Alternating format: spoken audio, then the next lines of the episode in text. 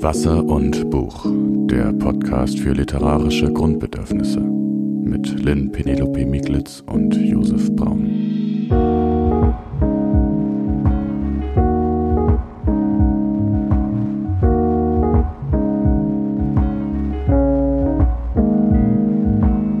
Hallo Josef, herzlich willkommen. Ich freue mich, dass du wieder hier bist und wir eine neue Folge unseres Podcasts aufnehmen. Josef Braun ist aktuell Schriftsteller und betreut zu Hause seinen kleinen Sohn. Hallo Lynn. Ähm, Lynn Penelope Miklitz ist Literaturredakteurin, Schriftstellerin, Podcasterin. War das richtig? Soll ich lieber Kritikerin sagen? Ach, das ist in Ordnung. Ja. Was hast du gesagt?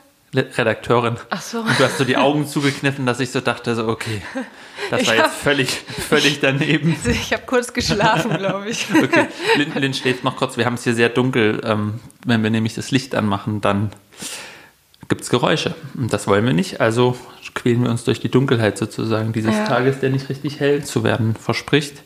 Aber jetzt wollen wir zu einer anderen Nachricht übergehen, Lynn. Nachdem du jetzt vollumfassend, hoffe ich, vorgestellt bist, wollen wir noch eine andere Schriftstellerin kurz erwähnen, die wir in diesem Podcast natürlich noch nie erwähnt haben, nämlich Annie Ernaux. Was hast du denn gedacht, als sie den Nobelpreis bekommen hat? Na, Josef, es ist wie immer mit großen Nachrichten.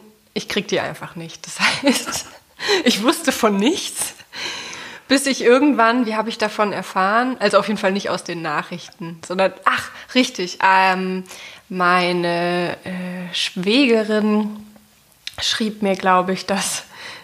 Nein, die Cousine meines Mannes. Also, ich weiß nicht, wie man das richtig nennt. Aber sie schrieb mir, ihr habt ja im Podcast so viel über sie gesprochen, ihr habt es ja quasi vorausgeahnt. Und ich dachte, was soll das denn heißen? ich habe diese Nachricht überhaupt nicht verstanden. Und dann habe ich ge gegoogelt und dachte, oh, sehr schön. Und dann habe ich dir geschrieben und habe so getan, als wüsste ich es schon die ganze Zeit. Und habe mich natürlich wahnsinnig gefreut. Ja, Also ich habe äh, mein Kind auf dem Arm gehabt und wir haben um 13 Uhr den Livestream geguckt, kann man über YouTube. Mhm. Da gehen dann immer so, sitzen da erstmal die Journalisten und dann gehen so die Kameras so über die Köpfe so weg, alle sitzen da so ein bisschen, ne? saß sie da auch im Publikum? Nee, nee, die sitzen so. da nicht da. Und dann geht irgendwann die Tür auf von so einem, das ist so ein, ja, so ein, so ein repräsentatives, so ein bisschen königliches Gebäude irgendwie, weißt du, so ein, so ein Saal halt mit so Vertäfelung und so. Ging die Tür auf und dann kommt er raus und erzählt. Und ich hatte es irgendwie die letzten Jahre schon geguckt und die letztes Jahr, glaube ich, war es so, dass der das dann erst, dass, die, dass das Englische extrem spät kam. Und du dich gefragt hast, alle Journalisten schrieben schon so mit und Journalistinnen und du saßt so da und dachtest, wer hat den jetzt eigentlich gewonnen? so, ne? Und diesmal haben sie dann immer so Satz für Satz ins Englische übersetzt. Und ähm, dann war ich doch sehr, sehr beglückt und mein Sohn sehr verwundert, warum ich mich so freue. ähm, genau. Es gibt natürlich äh, eine Debatte um, um Annie Ernaux jetzt, weil die Jerusalem News oder so oder Post oder so hat ähm, quasi aufgedeckt oder beschrieben, dass sie bei verschiedenen Boykottbewegungen dabei war gegen, gegen Israel ähm, und an dieser BDS, BDS heißt sie, ne? ich glaube, Bewegung ähm, sich da eben an verschiedenen Aufrufen, die unterzeichnet hat. Und diese Bewegung ist, wird zumindest in Deutschland als antisemitisch eingestuft und ähm, erfährt auch viel, viel Kritik sozusagen da.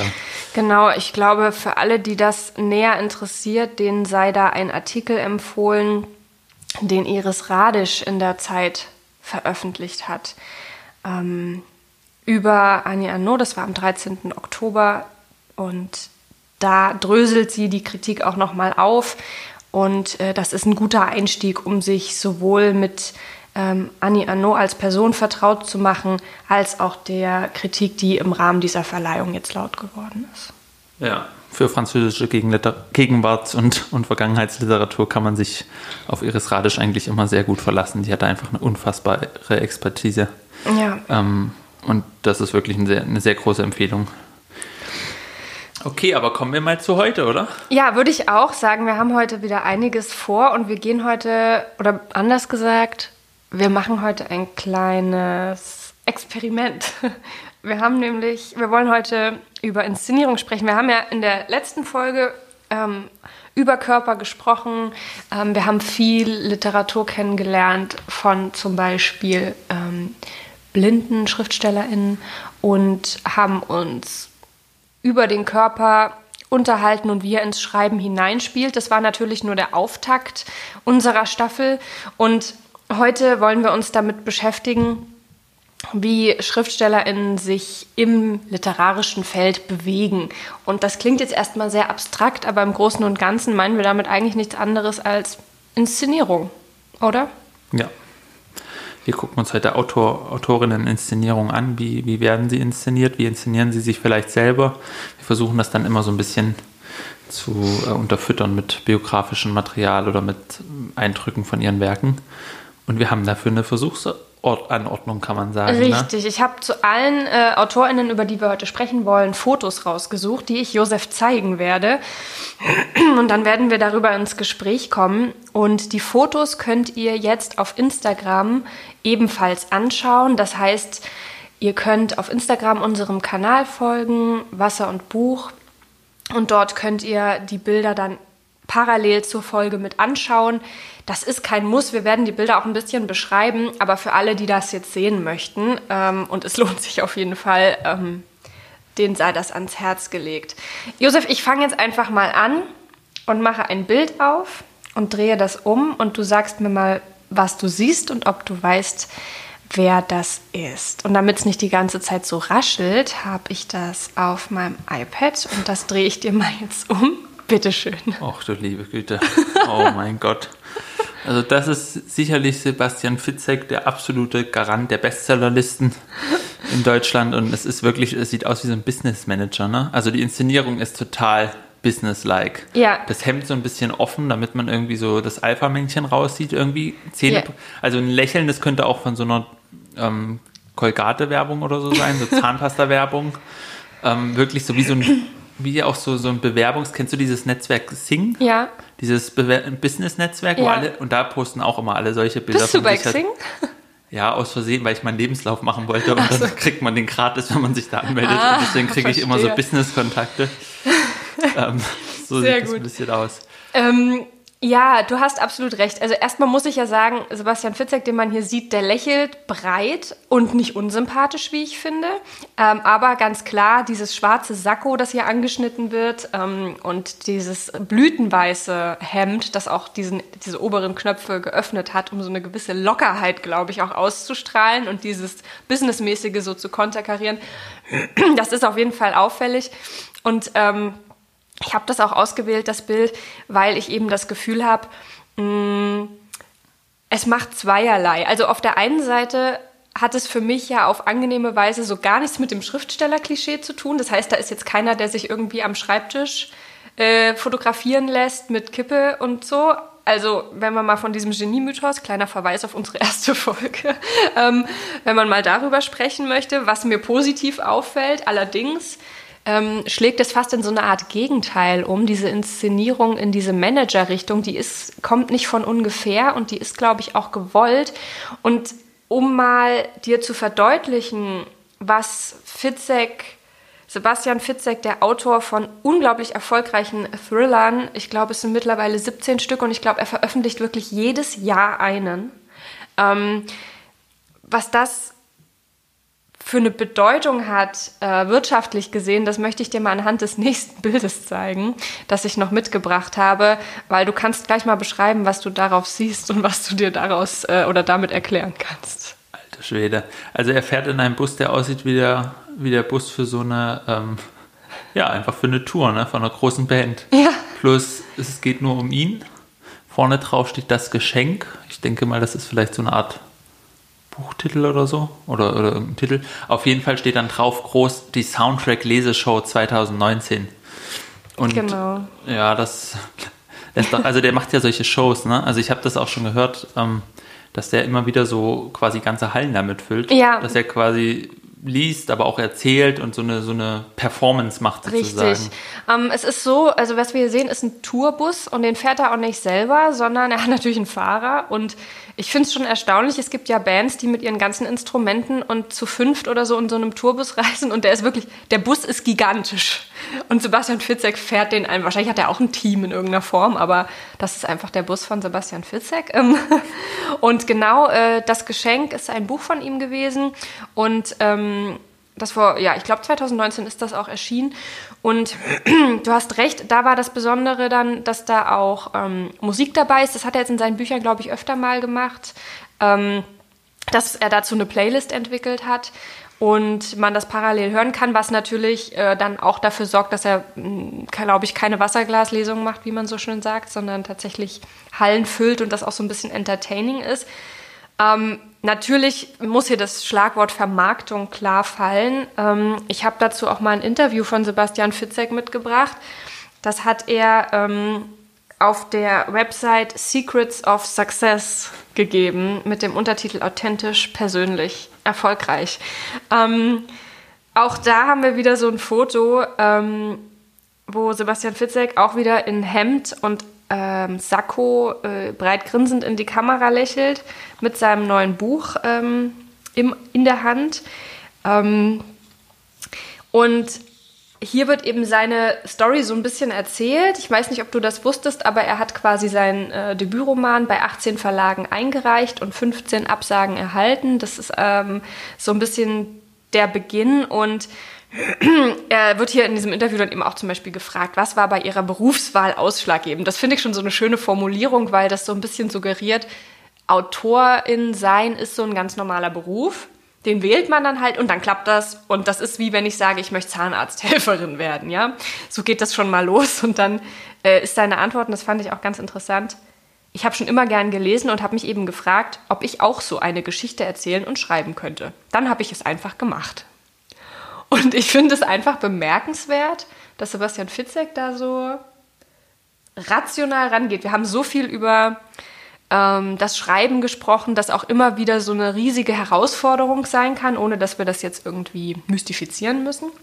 Ähm, Sebastian Fitzek ist da, glaube ich, eher rational rangegangen. Ja, ich glaube aber, das ist vielleicht auch eine Sache, die wir sagen können, weil wir gucken uns ja Inszenierungen jetzt an und Sebastian Fitzek ist ja quasi, wenn man das mal so als so einen Typen aufmachen will, ist ja ein Typ, der sehr gut in die, in die Bestsellerlisten, auf die Tische gleich vorne beim Buchladen passt und so. Das heißt, die müssen auch auf eine bestimmte Art inszeniert sein. So, das braucht es auch, damit die Leute zugreifen. Ne? Ja. Es gibt so eine, es gibt dann bei den Liebesromanen so eine ins, bestimmte Art von Inszenierung vor so einer schönen Landschaft oder so, mhm. oft von Autorinnen dann irgendwie. Und dann gibt es eben das Pendant, aber der Krimi, wo dann Leute eben sich entweder als so Businessman oder als äh, ja, so ein bisschen geheimnisvoll oder so inszenieren, so ein bisschen, als ob sie sozusagen selber so in dieser Welt auch so ein bisschen sind. Ja, du hast ganz recht. Ich glaube auch dieses Genre, der Verweis auf das Genre ist ein guter Hinweis, weil ähm, es ist natürlich schon so, dass gerade beim Thriller ich glaube, die Inszenierung reichen kann eben von so einer, so einer Figur, so einer Autorfigur, die so ein bisschen,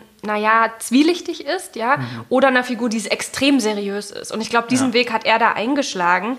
Ähm, er hat auch gemeint, ähm, dass seine Mutter da äh, ihn immer ermutigt hat, weiterzuschreiben. Das fand ich auch einfach nur bemerkenswert. Also wahrscheinlich kennt sie auch wirklich seine ganzen Bücher und hat ihn dann immer wieder bestärkt und er wird dann hier in diesem Interview noch gefragt, was würden Sie jungen Menschen raten, die Erfolg haben möchten? Ja, also es wird auch nicht gesprochen von, also ich meine, klar, es ist das Magazin of Success, es wird natürlich nicht gesprochen von Leuten, die sich was Beckett, anderes davon Es ist nicht gerade Beckett, der unterschreiben immer scheitern und wieder scheitern versteht. Ja, genau. Und dann hat, ich möchte das kurz vorlesen, das ist so eine ganz kurze Antwort, über die ich dann, also die will ich dir einfach nicht vorenthalten. Also, was würden Sie jungen Menschen raten, die Erfolg haben möchten? Einstein sagte einmal, jeder ist ein Genie. Aber wenn du einen Fisch danach beurteilst, ob er auf einen Baum klettern kann, wird er sein ganzes Leben lang glauben, dass er dumm sei. Und ich füge hinzu, lasst euch umgekehrt nicht davon abhalten, auf einen Baum zu klettern, nur weil andere euch für einen Fisch halten. Hört nicht auf diejenigen, die euch sagen, etwas würde nicht gehen. Josef, der letzte Satz kommt jetzt. Ich muss kurz ein bisschen schmunzeln. Mhm. Seid Fische, die auf Bäume klettern. Und ich finde es irgendwie fast ein bisschen rührend, ähm, weil er ist, glaube ich, also er sagt auch immer wieder, er ist ganz fest davon überzeugt, dass das eine Fleißsache ist und dass es jeder schaffen mhm. kann. Und wir mhm. haben von diesem, dieser Mentalität ja schon oft gesprochen, auch in der letzten Staffel, als wir über Anke Stelling gesprochen haben. Ja. Und ich, also so niedlich ich das finde, ich glaube, man darf das auch nicht unterschätzen, was das ausmacht. Und bevor ich ähm, so eine giftige Mentalität. Ja, es ist eine ne? giftige Die vergiftet Mentalität. einfach die Köpfe. Du kannst ja. auch dein ganzes Leben damit versauen, dass du an was festhältst, was einfach nicht die richtige Sache ist. Und da geht es ja gar nicht um Entmutigung. Ich glaube, beim Schreiben, prinzipiell würde ich jetzt mal sagen, ähm, wenn es dir so wichtig ist, dann machst du es einfach immer weiter. Und vielleicht, also ich habe jetzt zum Beispiel ein Buch angefangen von Bernardine Evaristo. Ich weiß nicht, ob du deren Geschichte kennst. Die kommt ja aus ähm, London und ist aber aus einer Einwandererfamilie dort sozusagen. Mhm. Und die hat eigentlich bis, also wirklich Jahrzehnte eigentlich so ein bisschen unterm Radar geschrieben. Und ihr Verleger hat ihr immer weiter sozusagen das halt irgendwie ermöglicht und sie hat das dann immer weiter gemacht. Also, oder hat ihre Bücher immer weiter veröffentlicht. Also ja. sie hat schon sich selber Geld verdient und so.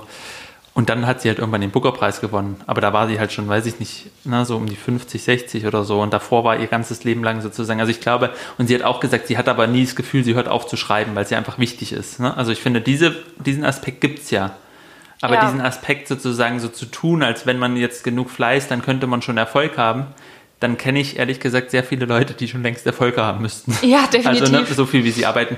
Und ähm, was, was mir noch was mir noch hier so ähm, interessant erscheint, ist, ist diese, ähm, ich glaube, die Aufgabe von so einer Art von Literatur ist anders als von, von Literatur, über die wir häufig sprechen. Mhm. Ähm, und das meine ich gar nicht abwerten, sondern das meine ich im Sinne von ähm, zum Beispiel, ich glaube zum Beispiel Sebastian Fitzek scheint sehr gut darin zu sein, Plots zu setzen. Zumindest Plots, die Leute fesseln. Ne? Ja. Wie, wie bei irgendwie, ob die dann jetzt wirklich so gut ausgearbeitet sind oder so, das weiß ich nicht, das kann ich nicht beurteilen. Ich habe die Bücher nicht gelesen, aber es scheint ja schon so zu sein, dass diese, diese Erzählungen, die er macht, diese Krimis oder Thriller so spannend sind, dass die Leute immer weiterlesen wollen. Ja. Und das ist ja zum Beispiel, glaube ich, eine Qualität von, von Literatur, genauso wie bei diesen ewigen Familiensagas, die dann irgendwie 800, 900 Seiten gehen oder so und sich mhm. auch wie, wie noch was verkaufen, ähm, die halt ja, die, für die man so ein eigenes, eigenes ähm, Händchen braucht. Also was ich, was ich halt finde, ist, ist sozusagen einerseits ist vieles an dem, was, was da dran so ist, so sehr lächerlich irgendwie. Also, wenn man mhm. das jetzt so sagt, ne, dieses, du kannst es alles schaffen und so, das ist leicht gesagt, der eine, der es schafft, erzählt allen anderen, sie können es auch alles schaffen. Das ja. ist Unsinn. Also, weil es kann nicht jeder mit dem Tourbus da rumfahren. Also, so viele, so viel Bedarf ist auch nicht bei den Leuten, dass jeder darauf wartet, dass jetzt jede Halle der Stadt gefüllt ist mit irgendwelchen Leuten auf Lesetour. Ja, definitiv, du? da sagst du was, aber das ist, glaube ich, Teil dieser Inszenierung, weil, das wollte ich dir noch mhm. erzählen, es gibt ja diese, diese Plattform Meet Your Master, wo man so Kurse besuchen kann. Und Sebastian Fitzek hat dort einen Schreibkurs. Und da gibt es, und das kann ich euch leider hier nicht abspielen, aber ich kann euch empfehlen, mal den Trailer dazu anzuschauen. Ähm, für alle, die das jetzt nicht machen, ähm, möchte ich ganz kurz aus dem Trailer den Text zitieren, weil ähm, die, diese, diese Mehr von jeder kann es schaffen, die sorgt dafür, dass man, also Sebastian Fitzek erzählt, dass alle es schaffen können und jeder oder jede, die das liest, ähm, und dann denkt, ich will das versuchen, kann sich dann bei ihm direkt einen Kurs buchen. Das heißt, wenn er das nicht sagen würde, würde er damit ja auch nicht mal Geld verdienen. Weil wenn er sagen würde, ich hatte ganz schön viel Glück und es ist ein Zufall, dass ich das geschafft habe, da kam viel Glückliches zusammen, dann braucht er ja seinen Kurs nicht anbieten, weil dann nützt das ja sowieso nichts. Also der Kurs Im Kurs-Trailer ähm, sagt er folgendes. Was ist das Besondere daran, Schriftsteller zu sein? Willst du selbst deine eigene Geschichte lesen? Das Gefühl, dieser Wow-Effekt beim Beenden nach der letzten Seite. Dann hast du das Buch deines Lebens gefunden. Es ist dein Baby. Es gibt immer wieder neue Menschen, neue Figuren. Und diese Figuren sind niemals auserwählt. Kreativität ist Hochleistungssport. Schreiben ist Hochleistungssport. Die Hauptvoraussetzung, um überhaupt Autor zu werden, ist, dass du Empathie hast, dass du Einfühlungsvermögen hast. Lass dich von der Realität inspirieren. Meine Mutter war Lehrerin im Knast und hat dort Wirtschaftsstraftätern Wirtschaft beigebracht. Wie das jetzt zusammenpasst, ich habe keine Ahnung, aber das ist die Realität. So war es. Du triffst auf interessante Persönlichkeiten überall. Das kann an der Kasse sein, das kann an der Mülltonne sein.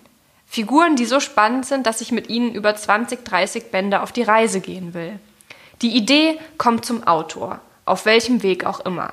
Du bist jemand, der ein Leben hat, aus dem erschöpft und die gute Nachricht, Schreiben ist wie das Leben ein Erkenntnisprozess.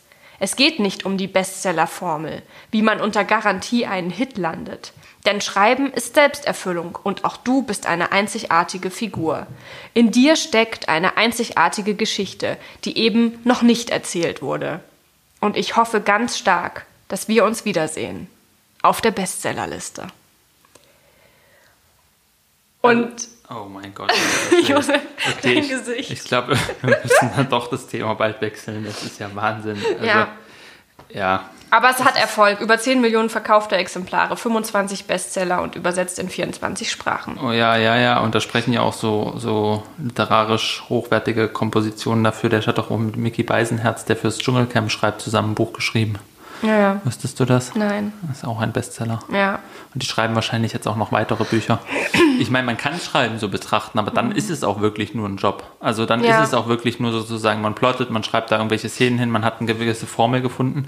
Und die zu finden, ist auch nicht so leicht. Also ich will Ja. jetzt nicht sagen, dass sozusagen, ähm, also ich glaube, viele von denen, die, die sich mit Literatur mehr quälen Mhm. und, und sozusagen mehr versuchen, was anderes zu erreichen von Literatur, als du kannst es schaffen, du bist erfolgreich, die Supermarktfrau da an der Kasse, die ist dann deine große Inspiration und so, ähm, die von Literatur mehr auch verlangen und mehr auch an sich höhere Ansprüche stellen, könnten vielleicht trotzdem solche Bestseller nicht schreiben. Also das wäre auch ein Trugschluss, den man ja manchmal so, ja, das könnte ich ja auch, ganz so einfach ist es nicht. Man braucht schon ein gewisses Händchen für so einen Ja. Plot und für so eine Sache, um, um solche Bestseller zu schreiben. Also generell einfach, das gilt für diesen ganzen Markt von Büchern, die da sind, sozusagen, die man ja von der literarischen Qualität her befragen kann. Ja. Aber offensichtlich schaffen sie halt was, so ein bisschen wie Blockbuster oder so, ne? Einen, einen irgendwie so Ja, oder definitiv. viele Leute anzusprechen. Das ist schon eine Qualität, die ich manchmal ähm, beneide einfach daran, dass man so viele Leute mit seinem Geschriebenen erreicht. Ne? Ja, und ich meine, ich glaube, wenn man über Sebastian Fitzek spricht, macht man sich zu leicht, wenn man irgendwie darüber spricht, dass er Genre schreibt und dass das irgendwie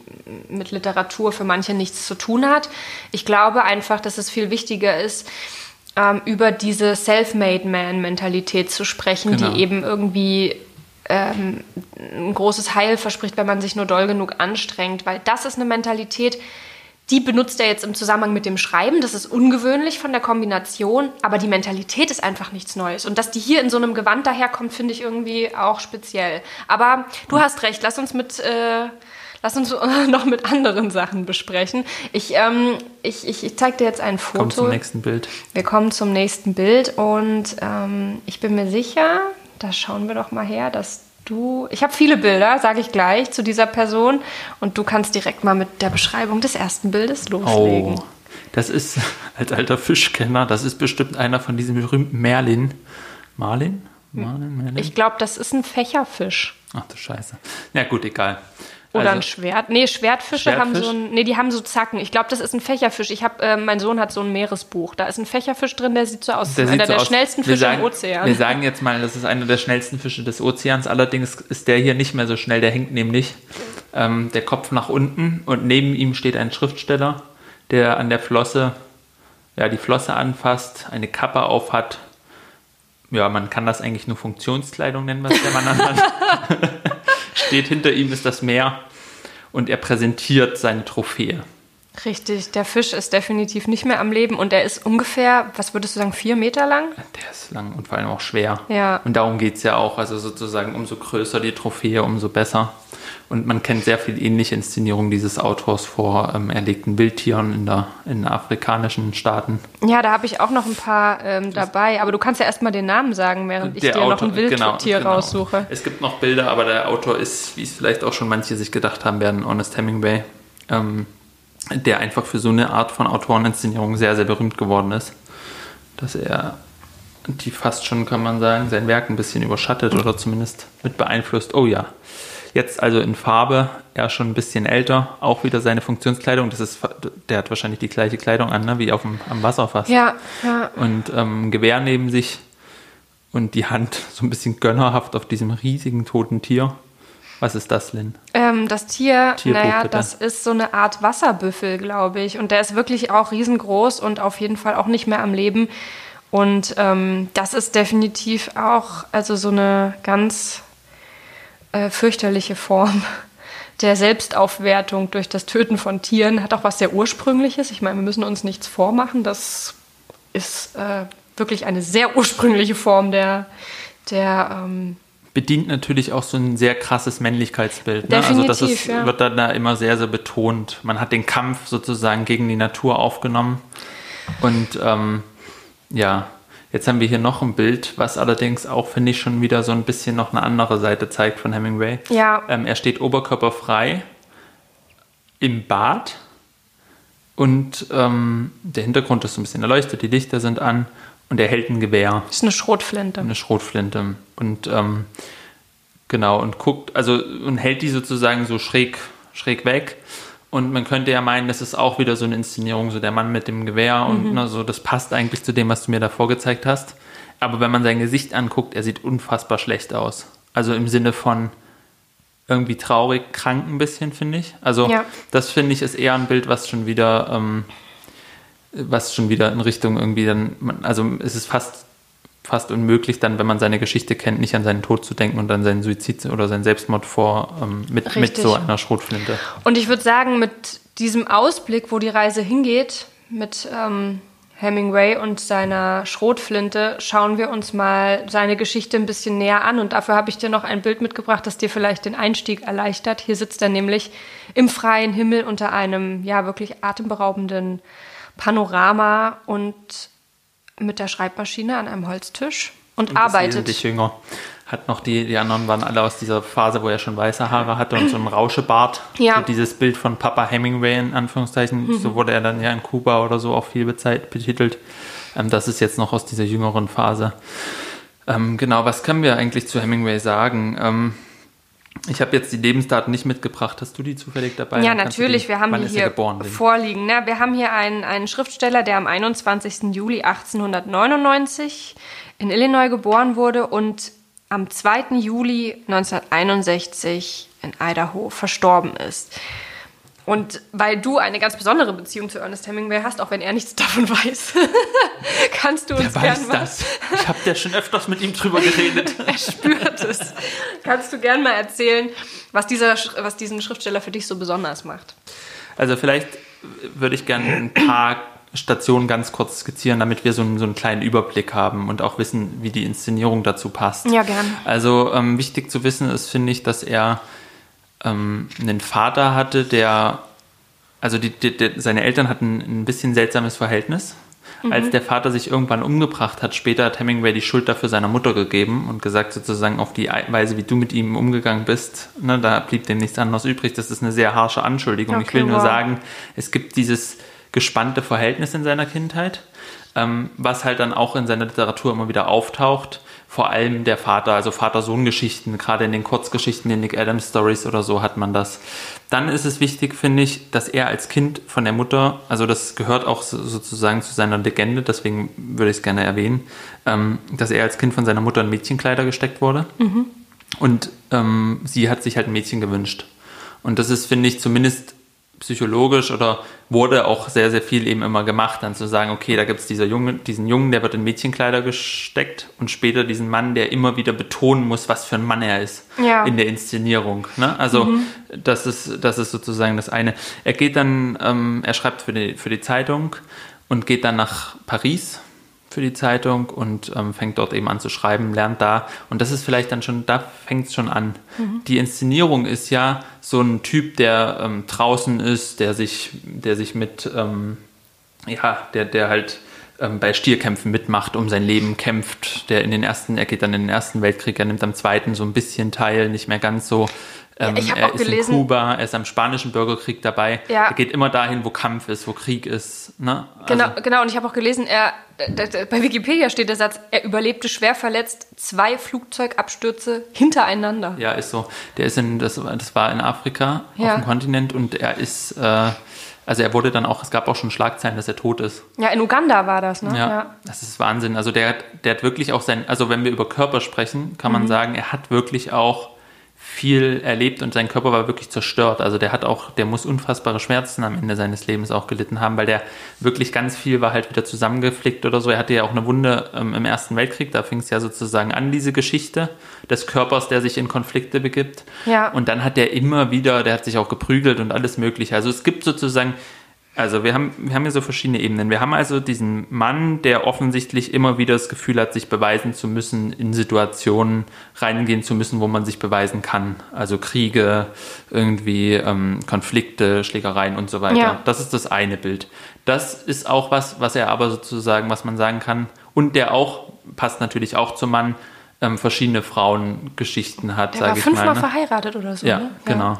Ähm, was übrigens auch ziemlich interessant ist, wenn man sich das überlegt. Also er hat dann trotzdem jedes Mal wieder geheiratet. Ne? Das Ja. war dann, so viel Anschein musste schon gewahrt werden. Aber du, ich finde auch spannend, ich habe eine kleine Doku gesehen Mhm. und da wurde auch gesagt, dass mit seiner letzten Frau war das, glaube ich, da kommen wir wieder zu diesem Thema von ähm, mit den Frauenkleidern zurück die, und diese, diese, also ich, ich will nur sagen, ich glaube, es wurde spekuliert, weil ich natürlich von außen überhaupt nicht bewerten kann, was davon jetzt wahr ist, aber das muss ich zum Glück auch nicht, weil wir reden ja über diese Zuschreibungen von außen und die man sich selber gibt und ähm, es wurden eben in den Tagebüchern also ich glaube, in dem Tagebuch seiner letzten Frau haben die beiden sich Briefe geschrieben. Also auch er hat dort Eintragungen wohl vorgenommen. Ich weiß nicht, ähm, ob du darauf noch kommen wolltest, aber dass dort eben oft äh, das Geschlecht literarisch gewechselt wurde. Also dass er von ihr als Mann gesprochen hat und von sich als Frau und dass das so ein bisschen so eine sexuelle Komponente hatte, wie so ein schriftliches Vorspiel irgendwie. Und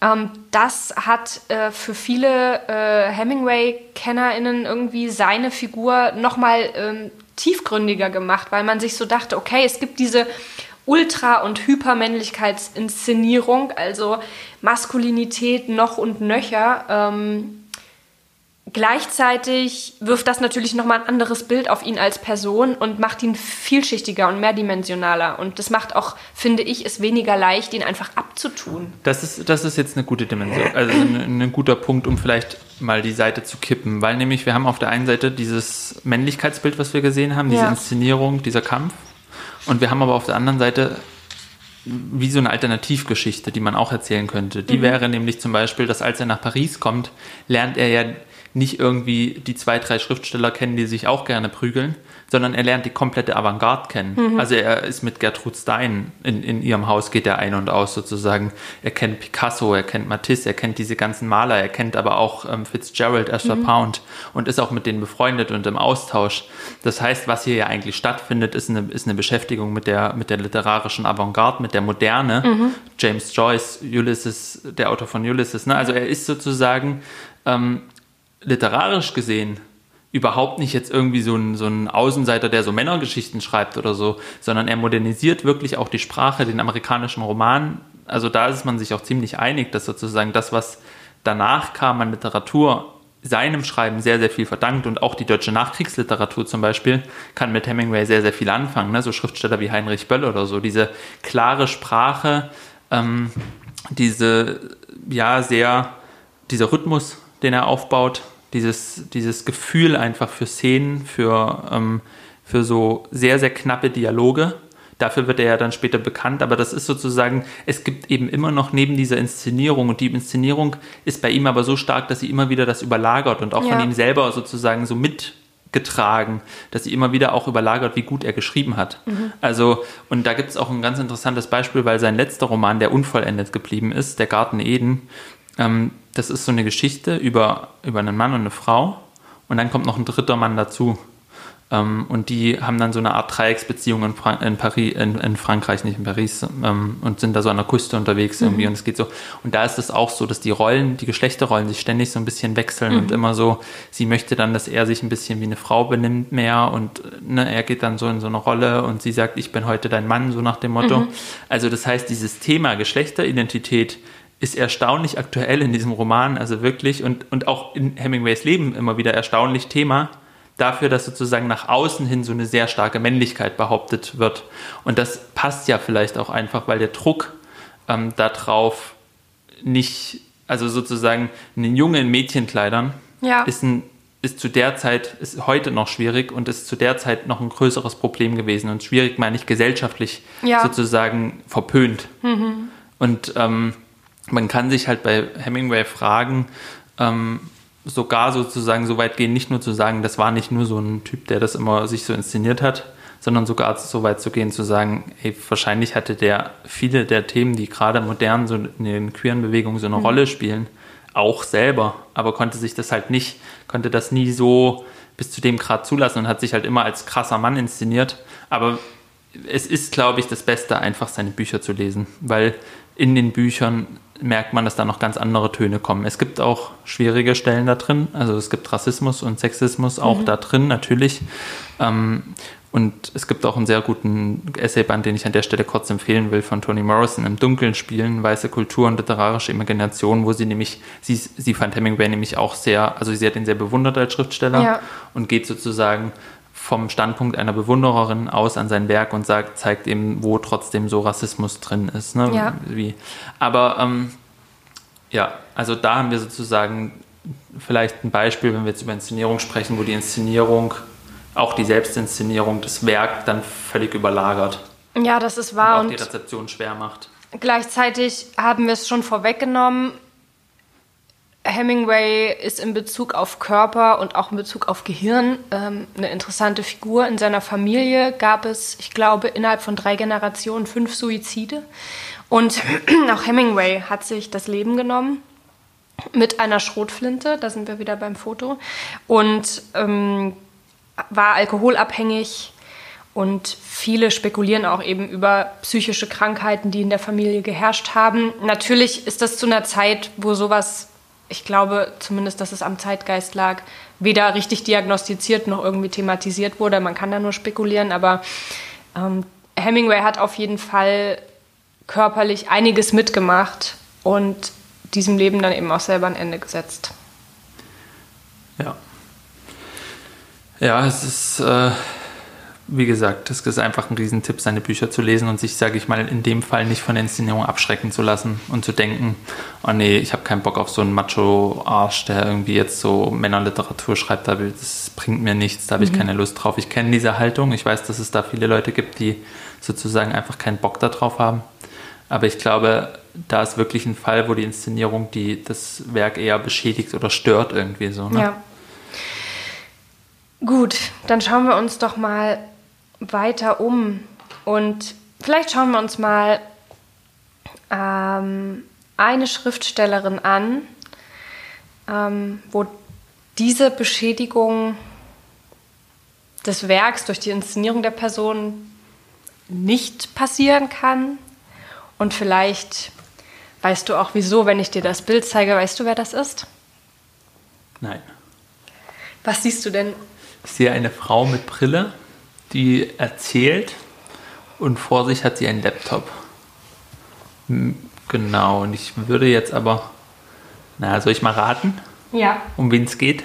Rate mal, um wen es geht. Ich rate, es geht um Elena Ferrante. Richtig. Die Frau auf dem Bild ist nicht Elena Ferrante, zumindest stand jetzt, sondern die Frau auf dem Bild ist eine Übersetzerin. Und zwar heißt sie Anita Raya und was sie mit Elena Ferrante zu tun hat, habe ich jetzt auch erst kürzlich erfahren. Und zwar bist du ja, Josef, ein bisschen belesener, was Elena Ferrante betrifft, als ich. Ähm, zumindest kann man sagen, es ist ein Pseudonym, unter dem sie ihre Bücher herausgibt und Viele spekulieren schon lange, wer eigentlich dahinter steckt. Und diese Spekulation ist dann 2016 zu einem, er hat zu einem kleinen Eklat geführt. Da hat nämlich ein Journalist ähm, eines bedeutenden Wirtschaftsblatts in Italien die ähm, Honorarzahlungen, die an Helena Ferrante für ihre, an Elena Ferrante gehen sollten für ihre Bücher, verfolgt und hat festgestellt, dass die an die Übersetzerin Anita Raya gehen, die im selben Verlag tätig ist wie Elena Ferrante und zum Beispiel Christa Wolf und andere deutsche Autoren übersetzt hat. Und ähm, daraufhin wurde ähm, Elena Ferrante eben sozusagen enttarnt äh, als Anita Raya, es wurde behauptet. Dann äh, spitzte sich die Situation noch ein bisschen zu, weil ein Twitter-Account bekannt gegeben hat unter dem Namen Raya, ja, ich bin es, ich bin Elena Ferrand. Das hat sich dann als Fake herausgestellt.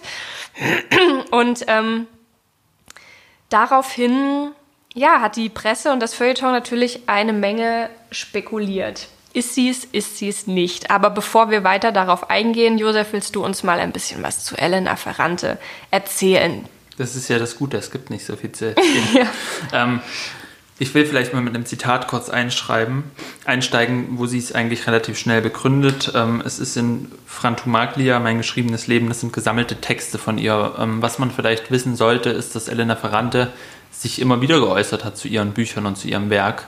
Ähm, dann halt anonym oder indem sie Briefe beantwortet hat, teilweise von Fans, teilweise von einem Regisseur, der ihre Bücher verfilmt hat oder so. Das heißt, sie sagt nicht, dass sie nichts zu einem Text sagen kann, Sie sagt aber, dann sage ich sozusagen als diese Figur, die auf dem Buch draufsteht, Elena Ferrante, und ich will nicht, das hat mit meinem Privatleben nichts zu tun, sondern es geht um die Figuren, es geht dann äh, in den Gesprächen um, um, äh, die, also um, um, den Aufbau der Geschichte, um Neapel oder um solche ja. Dinge. Und alle Fragen, die dann gestellt werden nach, ja, wer sind sie denn jetzt eigentlich, werden halt einfach abgeblockt. Und eine Begründung ähm, oder eine Sache, die sie sagt in diesem Buch ist, öffentlich ist ja das Buch. Es enthält alles, was wir zu sagen haben, und wen kümmert schon ernsthaft die Person, die es geschrieben hat. Wesentlich ist nur das fertige Werk. Also, ähm, das ist eine Begründung, die sie sagt. Es geht ums Buch, nicht um die Person. Ähm, sie sagt auch, für sie ist Literatur, also sie hat den Anspruch an Literatur, ehrlich zu sein, so ehrlich, wie sie nur irgendwie kann. Und sobald sie ihren Namen sagen würde, könnte sie nicht mehr so ehrlich sein, weil dann müsste sie sozusagen auf so vieles Rücksicht nehmen, irgendwie auch für mhm. sich selber, dann hätte sie so ein schlechteres Gefühl. Aber wenn sie unter diesem Pseudonym schreibt, es gibt ihr die Möglichkeit, voll ehrlich sozusagen mhm. zu sein. Aber das finde ich sehr interessant, weil ich habe jetzt so ein bisschen auch gedacht, als ich mich mit Elena Ferrante beschäftigt habe, das ist ja ein Phänomen, da geht es um die Faszination des Unbekannten und ähm, dem gegenüber denkt man jetzt im ersten Moment steht so ein bisschen diese ähm, diese große Beliebtheit aktuell der Autofiktion, ja, wo wir wieder bei Annie Ernaux wären zum Beispiel oder bei Karl-Ove Knausgar oder so oder bei ähm, Linda Bostrom-Knausgar, äh, die explizit aus ihrem Leben schreiben und auch mit Namen dahinter stehen, die Gerichtsprozesse teilweise, also äh, zumindest bei Knausgar, die Gerichtsprozesse ausfechten müssen, weil sie eben so ehrlich sind. Mhm. Und ich merke dann doch aber, wenn ich so darüber nachdenke, dass es sich gar nicht so sehr unterscheidet. Die Ehrlichkeit besteht also auf beiden Seiten und der Wunsch nach absoluter Authentizität, nur die Mittel, die gewählt werden, um die auszuleben, sind andere. Das heißt, Elena Ferrante sagt, ich muss komplett verschwinden, damit ich so ehrlich sein kann, weil es mich sonst zu sehr einschränkt, was es für Folgen hätte. Während zum Beispiel eine, ein, ein, ein, ein Karl-Ove Knausgar ähm, sagt, ähm, ich stehe da, äh, jetzt bin ich bei dieser Werbung, dafür stehe ich mit meinem Namen, aber du weißt, was ich meine. Also er steht da voll dahinter und er inszeniert sich natürlich auch sehr als Karl Ove Knausker. Und vielleicht liegen da die Unterschiede gar nicht so. Ich glaube, der Unterschied entfernt. ist, also ich glaube, diese Beispiele, die du gebracht hast, die haben so diesen Anspruch. Das ist ja sowieso immer nur ein Anspruch, Wahrheit abzubilden. Man ja. weiß, also ne, man muss, man kann halt so seine eigenen Wahrheiten vordringen, aber nie so, es gibt ja nicht die Wahrheit, die dir so abgebildet werden kann.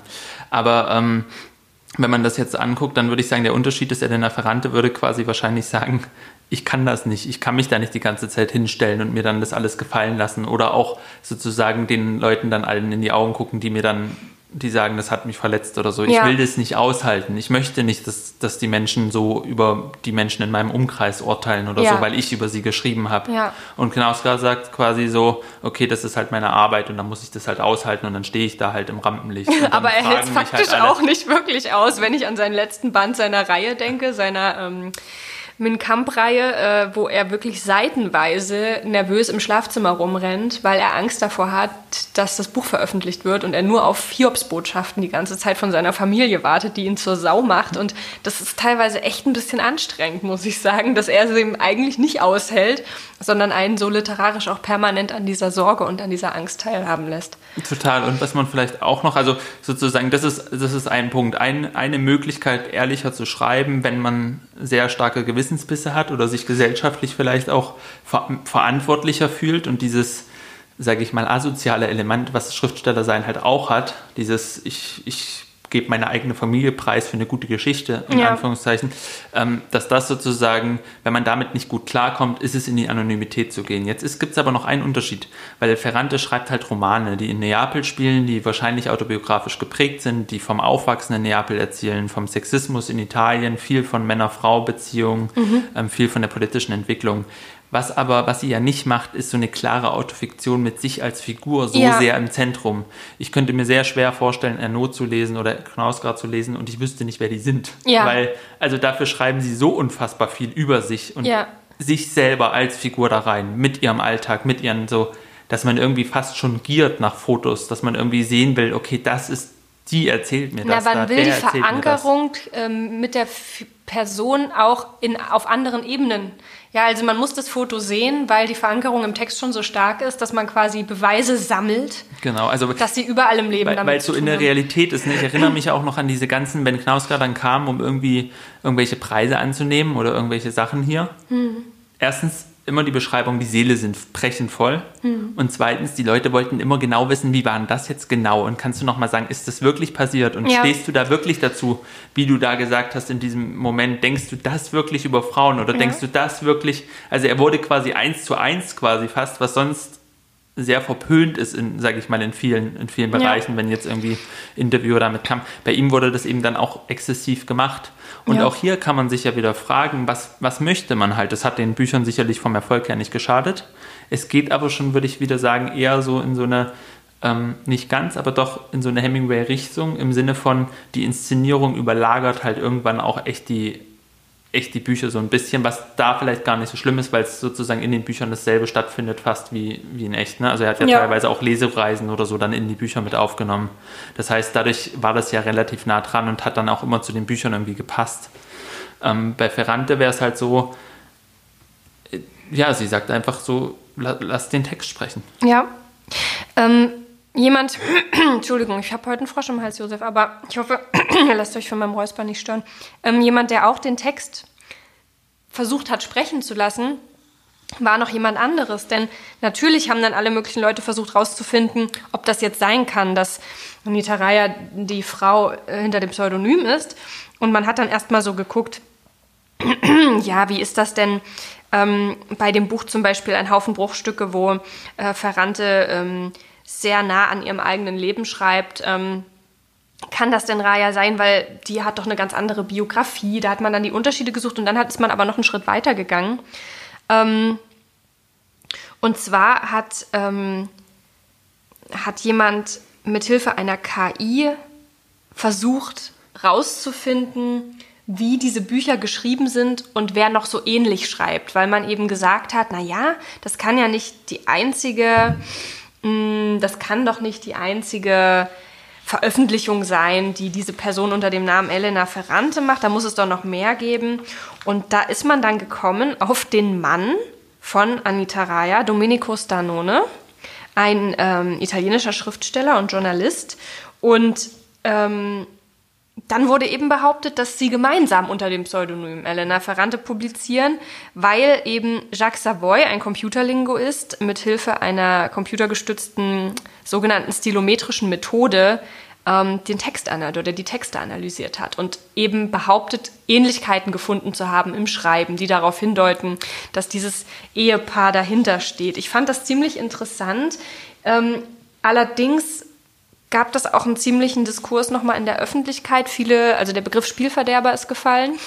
Ich glaube, manche genossen nämlich oder genießen diese Zurückhaltung von Elena Ferrante in einer Zeit, wo eben Inszenierung auch extrem werden kann und sich Personen hinter Büchern eben auch stark in den Vordergrund drängen und fanden das dann wirklich so ein bisschen bescheuert, dass man der so nachstellt, der Frau ähm, äh, oder der Person. Und das fand ich auch ganz spannend. Und ich glaube, ein Aspekt, den wir nicht vergessen dürfen, wenn wir über so äh, Anonymität und Pseudonyme sprechen, ist ähm, so ein historischer Aspekt. Äh, viele, viele Frauen ähm, haben unter männlichen Pseudonymen publiziert zum Beispiel. Also das ist jetzt eine ganz andere Facette äh, des Pseudonyms, soll aber nicht unangesprochen bleiben, finde ich. Einfach aus Gründen ähm, der, äh, der Lesbarkeit in dem Sinne, als dass es eben unter Pseudonym eher gelesen oder überhaupt veröffentlicht wurde. Und ähm, George Eliot zum Beispiel. Ja. Gibt es viele, viele, viele Beispiele. Wollte ich einfach nur noch mit anmerken, dass das Pseudonym und die, das Verschwinden hinterm Text ähm, auch eine Zeit lang geschichtlich eine Art Zwang sein konnte, weil man eben als die Person, die man war, nicht veröffentlichen konnte. Das ist, das ist ein interessanter Punkt und ich glaube, was wir auch sagen müssen, man sieht daran sehr gut, dass nicht nur die Autoren, Autorinnen sich selbst inszenieren. Das ist, glaube ich, sehr, sehr wichtig. Was, was sehen wir hier? Wir, wir sagen, eine Autorin, die möchte nicht inszeniert werden. Sie will einfach, dass ihr Buch spricht. Und aber die, die Medien versuchen die ganze Zeit in jedem Interview, das es dann gab, nachdem sie Erfolg hatte, taucht diese Frage auf, obwohl ja alle ja. die Antwort kennen, ja. dass sie es nicht will. Und sie hat es auch schon begründet. Das heißt, man müsste diese Frage gar nicht mehr stellen. Und ähm, diese Inszenierung, also diese Suche sozusagen dann wirklich nach Wirtschaftsdaten oder sowas geht ja noch weiter. Die dringt ja wirklich bis in die Privatsphäre. Das heißt, es gibt einen unfassbaren, und die würden das ja auch nicht machen, wenn es kein Interesse dafür gäbe. Die machen das ja nicht nur, weil sie jetzt speziell so, sondern es gibt ein Interesse dafür. Das heißt, Autoren, Autorinnen werden halt auch immer inszeniert. Ja. Dinge werden auch dankbar angenommen und da kann man vielleicht auch mal so beispielhaft vielleicht zum Beispiel erzählen, diese Literatursendungen, da werden ja auch Autoren, Autorinnen oft ähm, zum Beispiel an irgendeinem bestimmten Ort begrüßt. Sagen wir mal ähm, Judith Schalansky von Dennis Scheck in einem ähm, in einem Obstgarten oder mhm. sowas, weil sie halt so Naturkunden macht oder ja. so. Ne? Das macht ja auch ein bestimmtes Bild. Oder eine andere Autorin wird auf einem Dach von einem Hochhaus getroffen. Oder also das heißt, und das sind nicht nur Entscheidungen der Autoren, Autorinnen. Das heißt, ähm, es gibt schon auch sozusagen, das muss man immer dabei sagen, der Körper der Autor, der, des Autors, der Autorin, ähm, die Inszenierung dieses Körpers passiert immer in Gesellschaft und wird auch von dem Betrieb ähm, sozusagen begünstigt oder mit, mit bearbeitet, ja. der auf Inszenierung auch aus ist. Also wenn wir jetzt mal überlegen, die Verlagsvorschauen, riesige Fotos von den Autoren, Autorinnen. Mhm. Es gibt sogar Verlagsvorschauen bei manchen Verlagen, da ist eigentlich nur das Foto da. Dann ja. steht irgendwie ein Zitat aus dem Buch und du fragst dich, wo ist das Buch eigentlich? Irgendwo hinten ist dann so eine Liste, wo die Bücher aufgelistet stehen. Ne? Ähm, oder wenn man jetzt auch an der Buchmesse mal lang geht und dann die Stände sich anguckt, dann gibt es auch oft so, so Wände, wo, wo dann die ganzen Autoren abgebildet sind, Autorinnen. Das stimmt, das ist auch ein interessantes Phänomen, das Autorinnenfoto. Ähm, weil ich, es gibt ja auch Vorschauen, die ganz ohne Fotos auskommen, weniger, aber es gibt mhm. sie und ich merke, dass es mir unheimlich schwer fällt, dran zu bleiben, weil ich immer denke, ja, ich will jetzt was sehen. Wie sieht dieses Buch aus? Wie ja. sieht die Person aus, die es geschrieben hat? Das mhm. interessiert mich dann schon irgendwie. Und gleichzeitig will ich mich davon eigentlich gar nicht äh, beeinflussen lassen. Aber äh, es ist halt so, diese visuelle Ebene ist so unfassbar stark. Aber weißt du, es gibt, es gibt ja auch AutorInnen, die inszeniert werden mit voller Kraft und es auch selber tun und mit viel Erfolg und viel Leidenschaft. Und vielleicht hast du Lust, dir eine solche Autorin mal anzuschauen. Ich weiß, dass du sie sehr verehrst. Und deswegen drehe ich jetzt das Bild um mit dem ah, Wissen. Ja, jetzt hatte ich, ich hatte was anderes im Blick. Es ist Susan Sonntag. Sie ist da. Endlich in unserem Podcast. War sie schon mal da? Nein, ich glaube nicht. Dann ist sie jetzt da. Wir freuen uns. Also ich freue mich auf jeden Fall. Herzlich willkommen, Susan. Herzlich, hi. Ich glaube, das hätte man zu ihr nicht gesagt. ich glaube, die hatte zu viel Respekt, ein erheischendes äh, Auftreten. Ähm, okay, Susan Sonntag sitzt da in gedankenvoller Pose mit einem Strick-Wollpulli auf einem Stuhl, im Hintergrund ein paar Bücher. Ähm, das ist zum Beispiel ein, ein klassisches Inszenierungsmotiv, dass man die Bücherwand irgendwie noch so ein bisschen mit ja. im Foto hat, ne? bei, bei intellektuellen Schriftstellern, Schriftstellerinnen. Ähm, das ist einfach so eine klassische Inszenierung, die auch quasi, wo man fast sagen kann, das ist in den Bilderkanon eingegangen. Also, Definitiv. Ne? Auch der Griff an den Kopf. Auch, ja, die genau. Intellektuelle, so der, der Denker, die sich, der, der seinen Kopf ja, halten muss, weil ja. es so schwer ist. Oh, da ist so viel drin. Genau. So viele. Und sie guckt so auch so ein bisschen so wie, ja, ich sehe dich, dass du mich fotografierst, aber ich muss gerade auch noch über ein sehr wichtiges Thema nachdenken. Ja, das stimmt. Parallel. Ne? Ja, also so dieses, dieses, ich bin so in Gedanken, aber ich nehme auch alles wahr von meiner Umgebung. Ja. Ähm, da würde ich dich aber jetzt auch mal gerne fragen, weil mich, was mich interessieren würde, denn wie hättest du, wie würdest du jetzt jemanden, der noch nie was von Susan Sontag äh, gehört hat, wie würdest du sie beschreiben? Was, was ist sie für eine, für eine Figur im, im Literatur- oder intellektuellen Betrieb sozusagen, wenn wir das mal versuchen? Also, ich muss darauf ganz ehrlich antworten und Josef guckt gerade fasziniert aus dem Fenster, weil es tatsächlich so stark regnet, dass man es wahrscheinlich sogar auf der Aufnahme ein bisschen hören wird. Ähm, gut. Also für mich ist sie tatsächlich ein Name. Bis wir uns hier mit diesem Podcast, äh, in dieser Folge mit ihr beschäftigt haben, ist sie für mich ausschließlich ein Name gewesen. Und es passiert mir mit vielen Autorinnen, die große Namen haben, dass ich, ähm, ich bin dann immer stark damit beschäftigt, mich mit irgendwelchen Büchern zu befassen, wo ich gar nichts drüber sagen kann. Und überall dort, wo der Name so groß ist, dass ich glaube, ich wüsste etwas, da lese ich gar nicht erst. So ging es mir auch mit äh, Susan Sonntag. Und ähm, deswegen ist es für mich jetzt so eine Erstbegegnung. Ähm, ich bin aber wirklich fasziniert, was sie für einen gigantischen Ruf hat. Das war mir nicht klar. Also äh, auch äh, deine Begeisterung, die ich dann äh, sehr schnell bemerkt habe, ähm, hat mich fasziniert, weil ich dachte, okay, Moment, da ist mir ja völlig was entgangen. Und das hat auch zur Folge, dass ich mir erstmal diese hochgelobte Biografie von äh, Benjamin Moser äh, gekauft habe, die irgendwie 800 Seiten hat und jetzt wie so, ein, äh, wie so eine Mordwaffe bei mir auf dem Schreibtisch liegt. Ähm, aber ja, Josef, ich würde sagen, du kannst uns mal die Frau hinter dem Namen vorstellen. Sehr, sehr gerne. Ähm, diesmal habe ich sogar die Lebensdaten. Sie ist am 16. Januar 1933 in New York City geboren ähm, und gestorben am 28. Dezember 2004 in New York City wiederum. Und ähm, ja, was, was kann man vielleicht zu ihrer Kindheit, kann man vielleicht sagen, dass sie ein sehr enges, aber sehr, sehr schwieriges Verhältnis, was sie lebenslang beschäftigt hat, zu ihrer Mutter hatte. Ähm, die Mutter war so ein bisschen, die hatte mit ihren also der Vater ist sehr früh gestorben und die Mutter hatte mit ihren Männern schwierige Verhältnisse, sagen wir es mal so, mit verschiedenen Männern und hat dann sozusagen die Tochter so ein bisschen zu so einem, ja, für ihre Bedürfnisse genutzt, würde ich mal sagen. Also auf so eine unschöne Weise, wie, wie manchmal Eltern ihre kind, ihren Kindern Sachen zumuten, die den Kindern, eigentlich sind es nicht Kindersachen sozusagen, aber sie hat dann quasi mit Susan Sonntag immer so, wollte von ihr dann die Liebe haben und wollte mit ihr Sachen besprechen oder so, mhm. obwohl sie halt noch ein Kind war. Susan Sonntag hat sehr, sehr früh oder relativ früh angefangen zu lesen und sehr viel zu lesen, sich sehr interessiert und hat dann auch eine sehr krasse Bewunderung für so große Künstler gehabt. Also es gibt so eine Aussage von ihr, dass sie, wenn quasi als junges Mädchen mit einer Freundin sich überlegt haben, wenn Strawinski mehr Lebensjahre haben könnte, um noch mehr große Kunst zu schaffen, ja. dann würden sie Lebensjahre von sich dafür abgeben sozusagen, weil ihr Leben ist ja nicht so viel wert wie das von ne, so Strawinski. Ja, ich habe auch gelesen, dass sie schon als Kind auf jeden Fall einfach berühmt sein wollte mhm. und zwar nicht im Sinne von, ich will das zwangsweise viele Leute mich kennen, sondern eher so im Sinne von, ich möchte intellektuell ge geachtet werden. Und ich glaube, sie sprach damals auch schon vom, vom Nobelpreis, ne? den wollte sie unbedingt gewinnen. Genau, also was, was man bei ihr hat, ist, wie sie sich inszenieren möchte, ist, ich habe es selber geschafft. Also sie sagt zwar, ähm, ich, ich weiß, dass, dass kein Mensch es komplett selber schafft oder so, aber, aber so, ich habe mir mein eigenes Bild aufgebaut. Ich wollte was und habe es dann gelesen und dann habe ich es ne, verarbeitet und so. Und was vielleicht interessant ist bei ihr, das ist durch ihr ganzes Werk durch, sie arbeitet ja sehr viel essayistisch.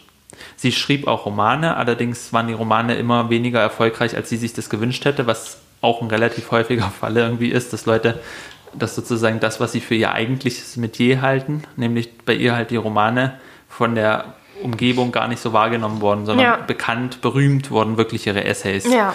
Und ähm, da könnte ich einfach mal ein paar Titel sagen, weil die sind wirklich unfassbar ähm, einflussreich gewesen. Ein Band oder ein Essay, der sehr bekannt war, war Against Interpretation. Da geht sie dagegen sozusagen und sagt, ähm, die Leute, die, also man versucht quasi die ganze Zeit die Kunst zu intellektualisieren und das ist eigentlich die Rache von Künstlern, die es selber nicht geschafft haben, mal so mhm. ganz platt gesagt. Also ähm, eigentlich müsste man mal da wieder dahin kommen, dass man sich Werke einfach auf sich wirken lässt und nicht gleich schon damit kommt und sagt, das ist die Farbpalette und das ist das Jahrhundert und das ist ne, so die ja. Vorbilder oder so. Das war sozusagen so wie so ein, wie so ein Schlag gegen, gegen das gegen Establishment oder gegen eine bestimmte Vorstellung, dass man Kunst nur auf so einer sehr theoretischen Ebene verstehen kann. Mhm. Ähm, dann hat sie geschrieben Notes on Camp. Camp ist ein bestimmter Stil, der ähm, vor allem von der queeren Community in den USA gepflegt wurde, also eine bestimmte, so ein bisschen so eine exaltierte Art, ähm, Wohnungen einzurichten. Es gibt es in Filmen, das gibt es in Kleidung und da hat sie sozusagen wie so eine, fast wie so eine Ethnologin quasi beobachtet, was es da alles gibt, war in diesen Szenen zu Hause. Ähm, man kann auch sagen, sie ist ähm, bisexuell, hat aber ihre lesbische oder vielleicht sogar nur lesbisch, aber hat das sozusagen immer weggehalten und mhm. hat das auch nie öffentlich gemacht oder so, obwohl sie dann auch längere Beziehungen mit Frauen hatte, wie Annie Leibovitz, der Fotografin, ähm, war aber, hat sich immer geweigert, das irgendwie öffentlich zu thematisieren. Ähm, und hat dann eben auch noch geschrieben Krankheit als Metapher, als sie Krebs hatte und sich sozusagen beschäftigt hat mit der Frage, was, wie reden wir eigentlich über Krankheit? Also und sie meinte dann zum Beispiel, sie hat vor allem angegriffen, äh, ja angegriffen, das ist ein guter Begriff da, ähm, diese Metaphern, diese Kriegsmetaphern, die im Verhältnis mit Krankheiten benutzt werden sozusagen und äh, und über Fotografie hat sie geschrieben, wobei man da sagen muss, also es ist ein Essay über Fotografie, auch das Leiden anderer betrachten. Das sind zwei sehr berühmte und einflussreiche Essays geworden. Und da ist es, hat sie gesagt, dass mal ihr ähm, sozusagen ein sehr prägender Moment für sie war, als sie noch relativ jung war und im Buchladen eine Postkarte gesehen hat mit Bildern aus Auschwitz. Und sie das einfach so geprägt hat, diese Bilder, ne, und auch nicht mehr losgelassen haben. Und das kommt auch in diesen Essays vor. Was ich nur damit sagen will, sie ist eine sehr berühmte Essayistin, sie hat auch Romane geschrieben. Ähm, sie wurde einfach eine unfassbar einflussreiche Intellektuelle. Also sie hat zum Beispiel auch Autoren wie W.G. Sebald, den, den kaum jemand kannte, in Amerika wirklich populär gemacht und dadurch auch weltweit populär gemacht. Also sie hat immer wieder auch Leute, die sie interessiert haben, auf die Bühne gehoben sozusagen. Und diese Macht muss man ja erstmal haben, diesen Einfluss. Ja. Und ähm, sie hat sich immer, kann man sagen, an den Themen, die sie gerade interessiert haben, und das sagt sie auch in einem sehr guten Interview, im Rolling Stone Interview, ähm, immer an denen abgearbeitet. Also sozusagen, ich habe es, die Inszenierung wäre dann, ich habe es selber geschafft, ich bin sozusagen, ich weiß auch, was mir zusteht, ich habe es mir erarbeitet, ich kann das, mir kann so schnell keiner was, der dann da irgendwie von rechts kommt und denkt, er macht jetzt mal mit mir, der soll sich mal mit mir anlegen, ich kann sozusagen intellektuell dagegenhalten. Ja. Ähm, und gleichzeitig wenn ich irgendwas interessant finde, dann stehe ich dafür ein. Also ne, dann, dann rede ich über diesen Autor, ist mir auch egal sozusagen, ob links und rechts keiner gerade über den redet, dann rede ich so lange, der, der muss dahin eigentlich hin. Ja. Also sie sagt auch, sie hat eigentlich schon dieses, dieses Bedürfnis, Menschen auch dazu zu bringen, ähm, Dinge zu lesen oder ne? also sozusagen auch einen Einfluss auszuüben. Und ähm, was ich noch ganz interessant fand, es gab von Sigrid Nunez ein Buch, Sempre Susan, Susan, Erinnerungen an Susan Sonntag.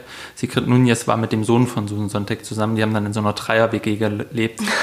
und ähm, unter anderem da, aber auch an anderen Stellen kann man auch einfach nochmal erkennen. Also Susan Sonntag war auch schon ähm, eine sehr schöne Frau und sie wurde auch immer auf eine sehr bestimmte Weise sehr viel inszeniert.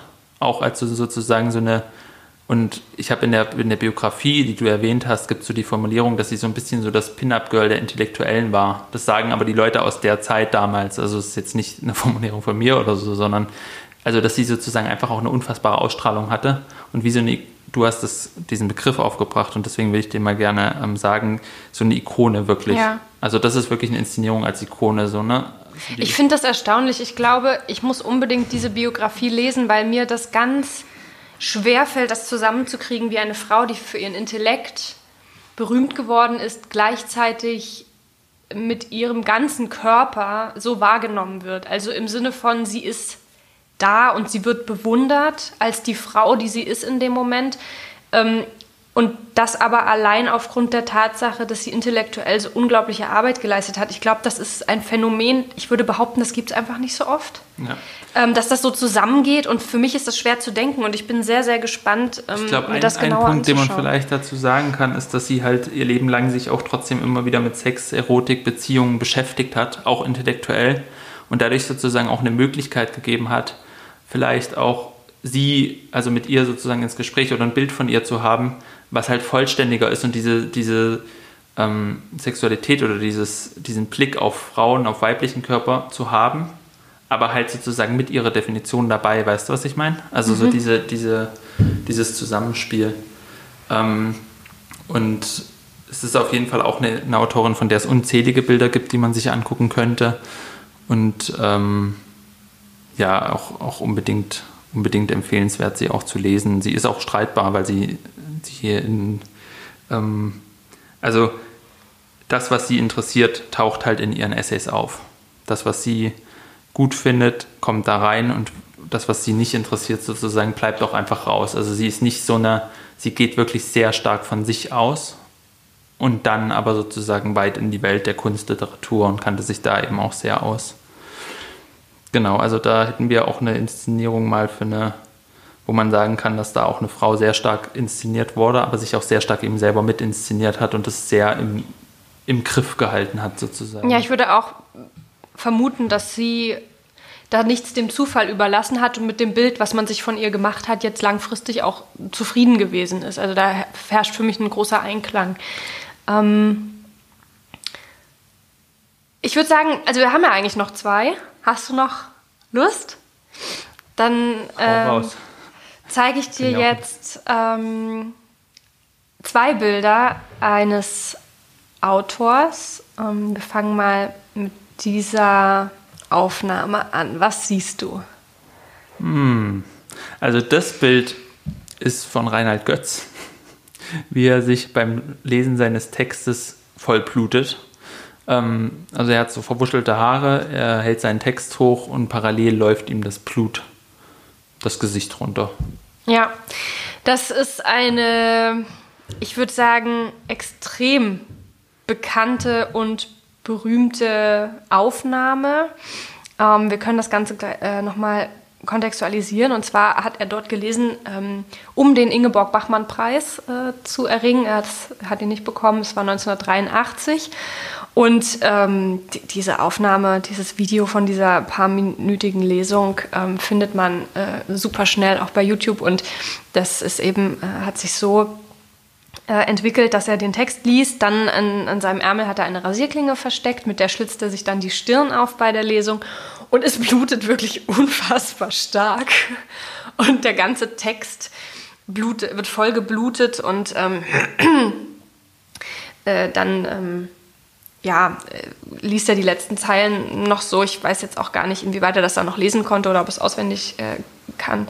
Ähm, es wurde auch dann gesagt, dass die Autorin, die nach ihm lesen musste, dann wirklich nur sehr an einem notdürftig abgewischten Tisch lesen konnte, wo halt wirklich noch alles voll war mit dem Blut von Reinhard Götz. Und ähm, wenn man sich das anguckt, das Video, ich weiß nicht, ob du Reinhard Götz schon mal lesen gehört hast, auch im Kontext dieses Videos vielleicht, er hat eine ganz markante mhm. Stimme. Und ich habe mir da eine Dankesrede von ihm angehört, weil Reinhard Götz ist ja, existiert ja, er lebt und ähm, hat, äh, ist älter geworden und hat zum Beispiel 2015 den Büchnerpreis erhalten und eine Dankesrede gehalten. Und es klingt einfach exakt genauso. Das hat mich so erstaunt. Ähm, deswegen will ich dir auch noch ein zweites Bild von ihm zeigen, ähm, was du hier sehen kannst. Okay, das sieht aus wie ein Fahndungsfoto ein bisschen, aber ein freundliches Fahndungsfoto.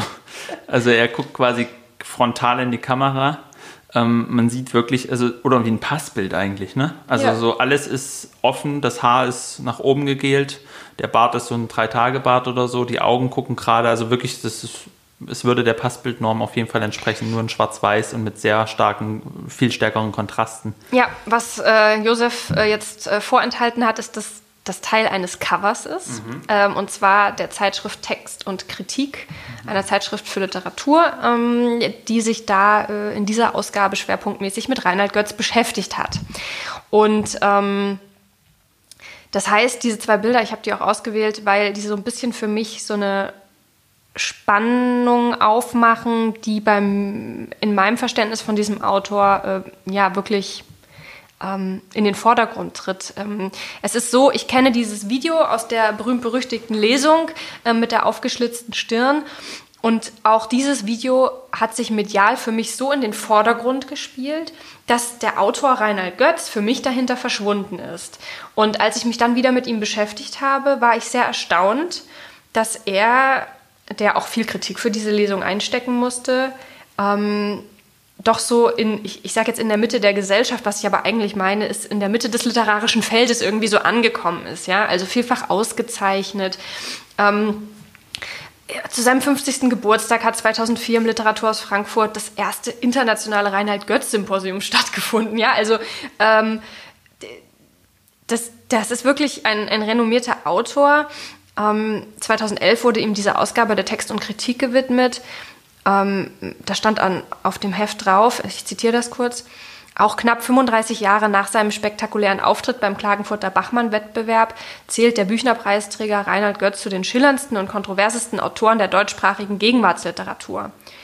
Ähm, ich finde das bezeichnend, dass auch einfach auf diesem Cover quasi Bezug genommen wird auf diesen Auftritt 1983. Und das ist genau das, wo ich auch Reinhard Götz so sehe. Also die Leute, die ihn damals gesehen haben und einfach dieses Bild von diesem blutenden jungen Mann, der so wütend ist und ähm, so äh, zwingend auch seinen Text ähm, vorgelesen hat, dass der quasi sich ja auch verändert und dass man ihm diese Veränderung auch zugestehen muss und sozusagen ja sich auf diesem, an diesem Bild nicht so lange aufhalten darf. Ich habe dann oder anders, bevor ich mal noch was vorlese über Reinhard Götz heute, ähm, würde ich gerne mal wissen, was du mit ihm verbindest.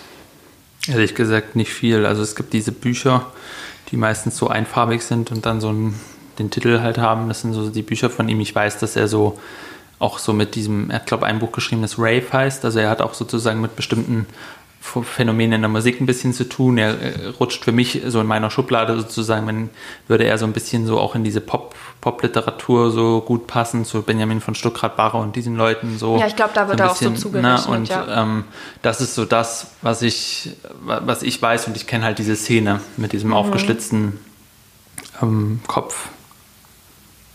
Stirn.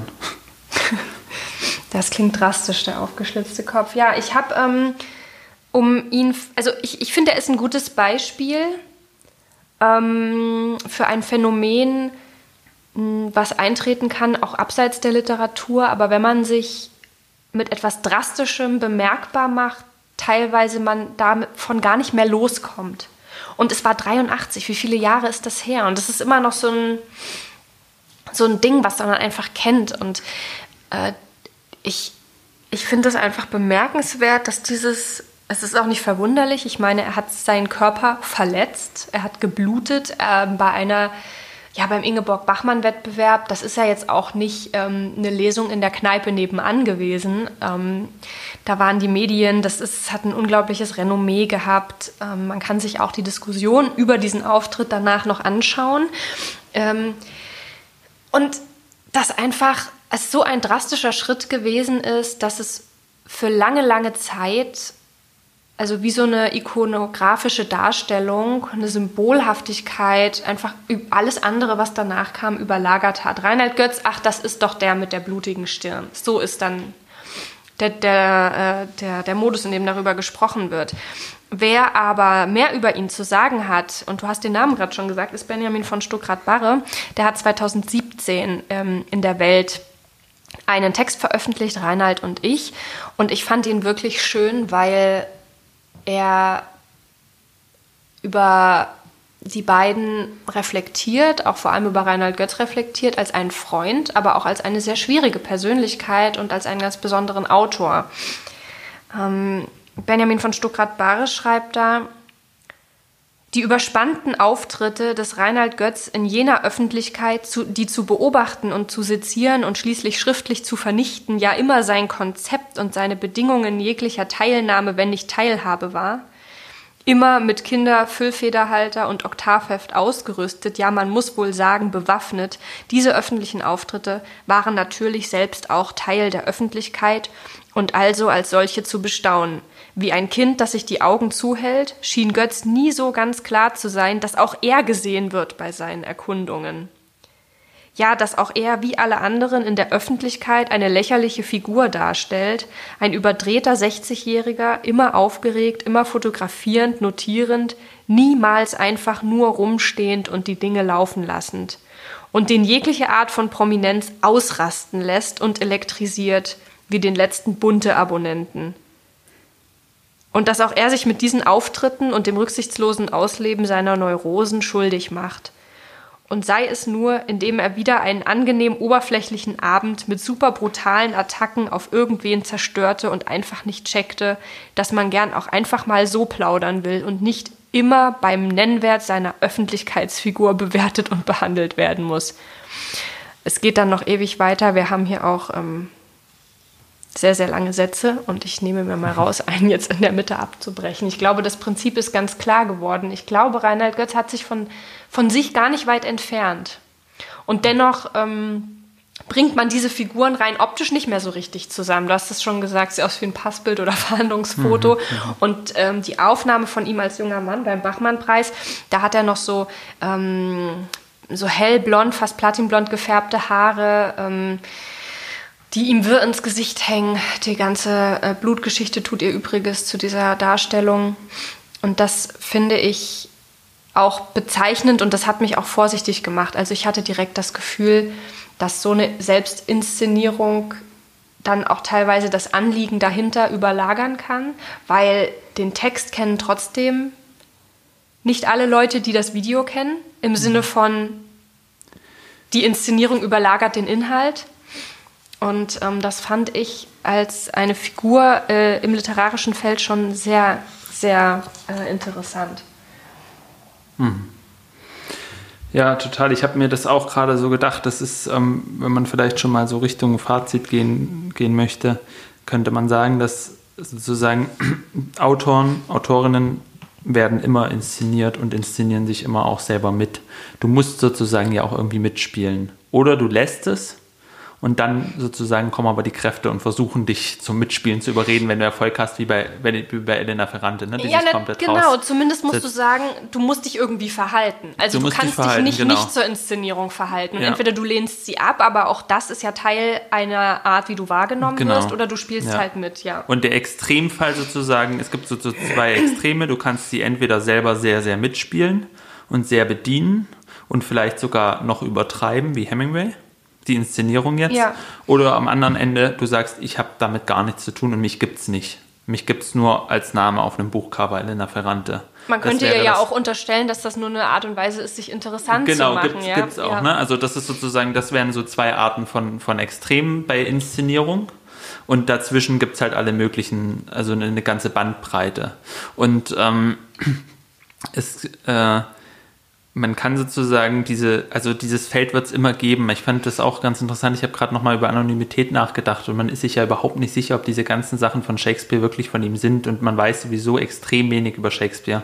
Trotzdem wäre es fast unvorstellbar, wenn diese ganzen Stücke, die es gibt, Othello, Hamlet und so weiter, nicht diesen Shakespeare-Namen tragen würden. Und dieser Shakespeare-Name ist unfassbar wichtig für dieses Werk. Ne? Also das ist halt Shakespeare und mein Shakespeare und so. Das ist irgendwie, man kann sich diesen Namen gar nicht weg wenn man den wegnehmen würde von diesen ganzen Büchern, man kann sich das kaum vorstellen. Die Texte wären ja immer noch gut und die wären ja immer noch da. Eigentlich braucht es ja. ihn theoretisch nicht. Aber darin sieht man einfach, wie wirkmächtig, glaube ich, ähm, solche Namen einfach sind und wie wichtig auch für die Inszenierung. Also ähm, von, also auch für, für Festivals, für Lesebühnen, für alles Mögliche braucht es irgendwie diese Namen. Und ja, na, wenn ich so drüber nachdenke, dann braucht es ja die Namen auch aus einem ganz bestimmten Grund. Und da wären wir ja wieder beim Thema und das wird mir jetzt erst richtig klar es braucht einfach einen Körper, der sich verantwortlich zeigt für das, was da in die Welt gesetzt wird. Das und heißt, für das Werk, ist das jetzt ein Gemälde, ist das Literatur, was auch immer, aber es braucht den Namen ja auch, weil man weiß, dass da eine Person im Hintergrund steht, die wirklich lebt.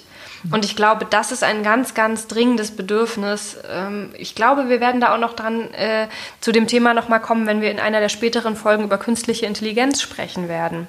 Und was das eigentlich bedeutet, das Schreiben wirklich ohne einen Körper. Und man braucht auch vielleicht auch einen Körper, der irgendwie das Werk zusammenhält so ein bisschen, ne? weil wenn du dir jetzt vorstellst, du hättest jetzt, wenn ein Festival ist und dann stehen da auf den Plakaten ja oft Namen von Autoren, die da oder Autorinnen, die da teilnehmen oder ja. bei Veranstaltungen. Wenn ich mir jetzt vorstelle, da würden ständig Buchtitel stehen, ich hätte ja keine Ahnung, wer hat das geschrieben, um was geht's da, weil Buchtitel sind ja viel zu, sage ich mal, random, um, um irgendwie da einen, einen Bezug herzustellen.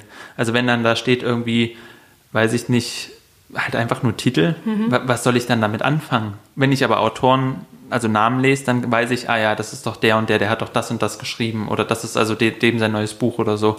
Und dadurch kann ich ja sozusagen auch einen, einen Bezug herstellen, auch zu einem größeren Textkorpus. Das heißt, für den Einzeltext könnte man vielleicht noch sagen, okay, der ist anonym, aber wenn du, wenn du mehrere hast zum Beispiel, ist es halt sehr hilfreich, irgendwie zu wissen, okay, das ist alles von dem.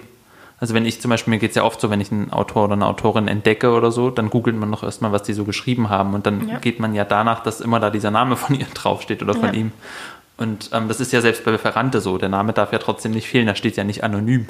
Ja, stell dir mal vor, so. es würde einfach das gar kein Name draufstehen. Ich glaube, das würde auch nicht funktionieren, weil das, ich glaube, vielleicht wäre die, die, die, die Namenslosigkeit, das einfache Weglassen und die Leerstelle die radikalere Antwort als das Synonym oder das Pseudonym, weil ähm, ich glaube, damit würde einfach niemand wirklich zurechtkommen. Und das ist aber, ich finde, das ist echt ein interessanter Punkt, weil wir haben sozusagen einerseits den Text, der nicht überlagert werden sollte von Inszenierung und wir sollten auch quasi Inszenierung auch mal weglassen und sagen, ich lese jetzt das Buch einfach mal und bild mir selber eine Meinung über das Buch und nicht nur über die Person oder über irgendwelche Fotos oder dumme Aussagen, die ich gehört habe. Ja.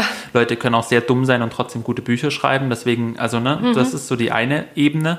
Und die andere Ebene ist eben durchaus, wir brauchen jemanden, der verantwortlich ist für das. Wir können trotzdem nicht einfach nur zum Extrempunkt kommen und sagen, ähm, den Autor gibt es nicht, ne, dann so, so, sondern es gibt nur den Text und alles, was zählt, ist der Text oder so. Wir brauchen diese Verantwortlichkeit und eigentlich ist das ja sowohl ein Problem für die Texte, als auch irgendwie doch was Schönes, oder? Weil die, die Vorstellung, man würde nur Texte lesen, die, wo man nie weiß, von wem die geschrieben sind und es alles völlig egal, ist doch irgendwie auch nicht so schön. Also ich finde. Ja, es gibt vor allem dann auch niemanden. Ich glaube, letztendlich wollen Leute das Gefühl haben, es gibt jemanden, der es den sie fragen könnten. Und mhm. mit Fragen meine ich jetzt alle Fragen, die man zu einem Text haben kann. Mhm. Ich glaube schon, die Literaturwissenschaft beantwortet die Fragen auf Basis der Texte.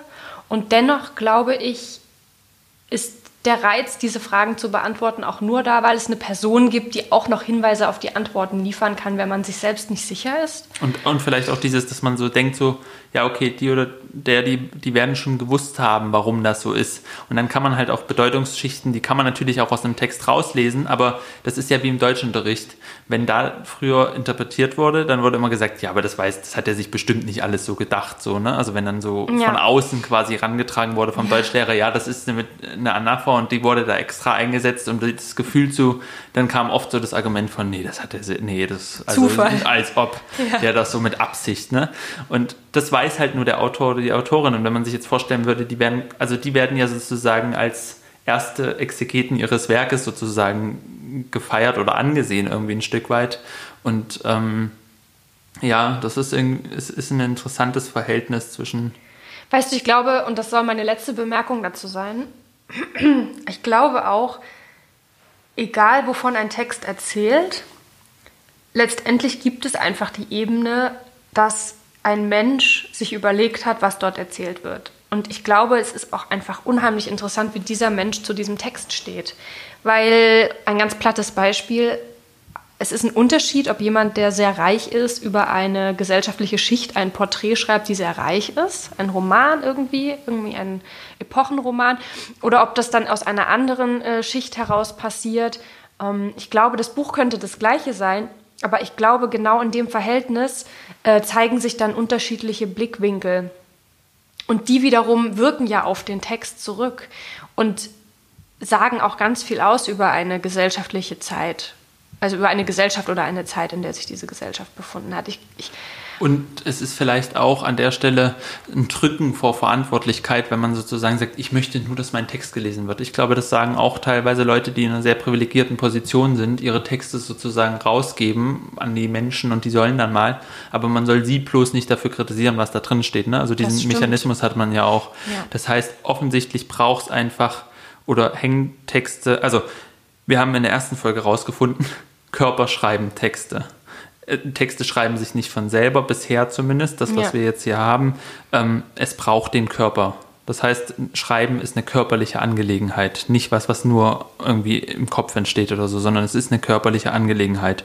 Und offensichtlich braucht es für die Vertretung der Bücher und fürs Rausgehen braucht es auch Körper, die sich auf irgendeine Weise verhalten. Auch da spielt der Schriftsteller, die Schriftstellerin wieder eine Rolle, die notwendig ist, für das, ja. für das Buch und für die Leser, auch für diese Beziehung zum ja. Leser, zur Leserin, damit die auch eine Beziehung zu dem Buch aufgehen, auf, aufnehmen können, brauchen sie ein Verhältnis. Und ich glaube auch alle Leute, die das gut finden, dass Elena Ferrante anonym ist, stellen sich natürlich trotzdem eine Frau vor, die in Neapel lebt, die gern Richtig. anonym sein will, was irgendwie sympathisch ist. Das ist ein sympathischer Zug. Sie hat ja. aber trotzdem einen Namen. Ne? Also so.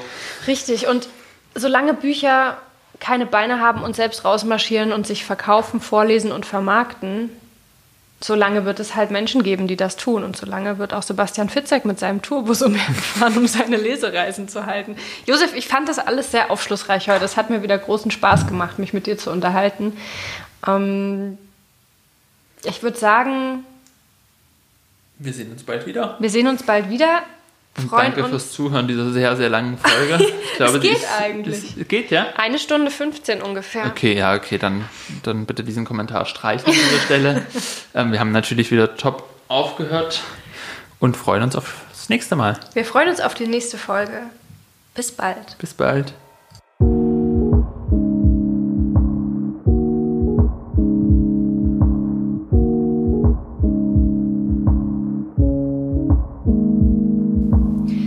Josef, nach dieser sehr, sehr langen Folge hast du bestimmt noch einen tollen Filmtipp für uns. Ja, ich halte es sehr, sehr kurz. ähm, es ist eine Dokumentation über Susan Sontag, weil ich denke, man kann diese Komplexität und diese Lebensläufe ähm, nicht so leicht zusammenfassen in so einer Podcast-Folge, weswegen es vielleicht ganz gut ist, sich so nochmal mit ihr zu beschäftigen. Die heißt Regarding Susan Sontag, ist von Nancy Cates, ist die Regisseurin und darin werden halt viele Weggefährten, Fran Lebowitz, Annie Lebowitz, Andy Warhol und so ähm, Interviews gibt es da drin und man kriegt einfach nochmal ein Gefühl für diese Zeit, auch für ihre Bedeutung. Das ist ja immer interessant, wer spricht da über sie und wie wird über sie gesprochen. Daran merkt man ja auch, welche Bedeutung eine Person in ihrer Zeit hatte. Ähm, und was ich da ganz kurz zur Inszenierung von Körpern so interessant fand, dass all diese Menschen waren mal sehr, sehr angesagt, sehr, sehr schön, sehr, sehr auf Fotos und in dieser Dokumentation sind sie teilweise halt die, die noch leben, sehr alt und sitzen irgendwie in so, weißt du, so geplümte Tapete und ja. sitzen dann in solchen Sesseln und dann so starke Brillengläser. Da finde ich auch so interessant. Es gibt eben auch eine bestimmte, da merkt man auch, dass Inszenierung eben oft auch was mit Jugend oder so zu tun hat, dass das so dominant ist und dass man sich gar nicht vorstellen kann, dass die und die dieselben Menschen sind, so, ne? Wenn man dann so, ähm, das ist auch noch mal so, so ein Aha-Moment sozusagen. Aber ansonsten ist die Doku einfach gut, ein guter Einstieg und noch besser Deswegen auch gleich noch ein Buchtipp hinterher, diese Benjamin Moser Biografie, die liest sich also besser als viele Romane, die ist so unfassbar gut. Also wirklich unbedingt lesen. Der hatte den Zugang zu ihren Privatarchiven, also zu Sachen, wo noch nie jemand drin wühlen durfte sozusagen. Und das hat sich echt gelohnt. Wunderbar, ich danke dir, Josef.